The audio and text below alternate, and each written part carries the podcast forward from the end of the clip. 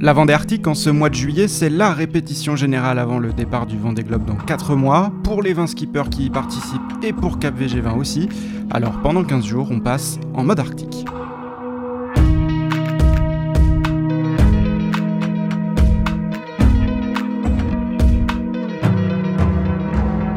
Aujourd'hui, samedi 4 juillet, épisode 1, jour de départ. 8 mois après la Transat Jacques Vabre, on retrouve enfin des IMOCA en course. Les 20 solitaires de la Vendée Arctique ont été lâchés à 15h30, mais ils avaient quitté leur port d'attache respectif dès hier, vendredi, après un dépistage de la Covid-19. Ils devaient passer 24 heures en mer avant le début officiel de la course, confinés sur leur bateau avec deux ou trois équipiers.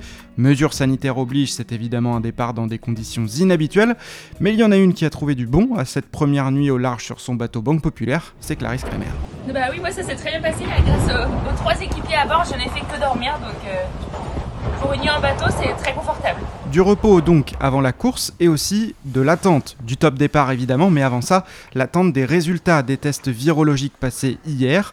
Pour Fabrice Amédéo, le skipper de New Rest Arrêt Fenêtre, la libération est arrivée dès hier soir. La bonne nouvelle, c'est que nous sommes négatifs au test PCR, pas de Covid d'abord, donc je vais pouvoir prendre le départ en 2020, il faut donc partir en mer avec un certificat d'immunité. Heureusement, aucun skipper ni aucun équipier testé positif. La bonne nouvelle est tombée un peu avant midi.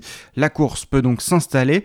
Une course toute nouvelle, imaginée pour l'occasion, conséquence de l'annulation des deux transats prévus en mai-juin entre la France et les États-Unis.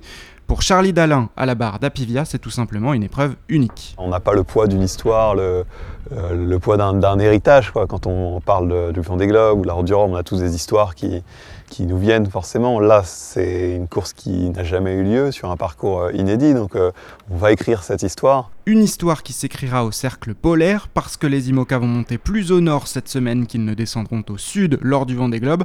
Comme un avant-goût de cet hiver, un départ vers l'inconnu et ce tracé de la Vendée Arctique n'est pas seulement symbolique, il va aussi avoir des répercussions sportives. Les explications météo de Kevin Escoffier, le skipper PRB. C'est un parcours auquel on n'est pas habitué, c'est-à-dire qu'habituellement on fait des, des transatlantiques, on va dire euh, est-ouest ou euh, ouest-est. Là, on va faire du nord-sud alors que les systèmes météo se, décalent euh, d'ouest en est en Atlantique Nord.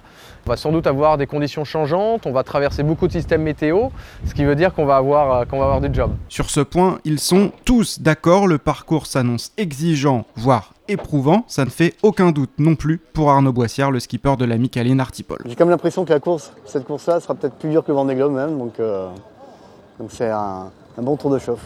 C'est chouette, c'est excitant, c'est ça qui fait le charme euh, de, ce parcours-là. C'est plus technique, je pense, qu'une route du Rhum. Aussitôt la ligne de départ coupée cet après-midi, la flotte a mis le cap plein nord avec des conditions météo toniques déjà. Les skippers doivent en profiter pour très vite se placer avant les premiers pièges en début de semaine.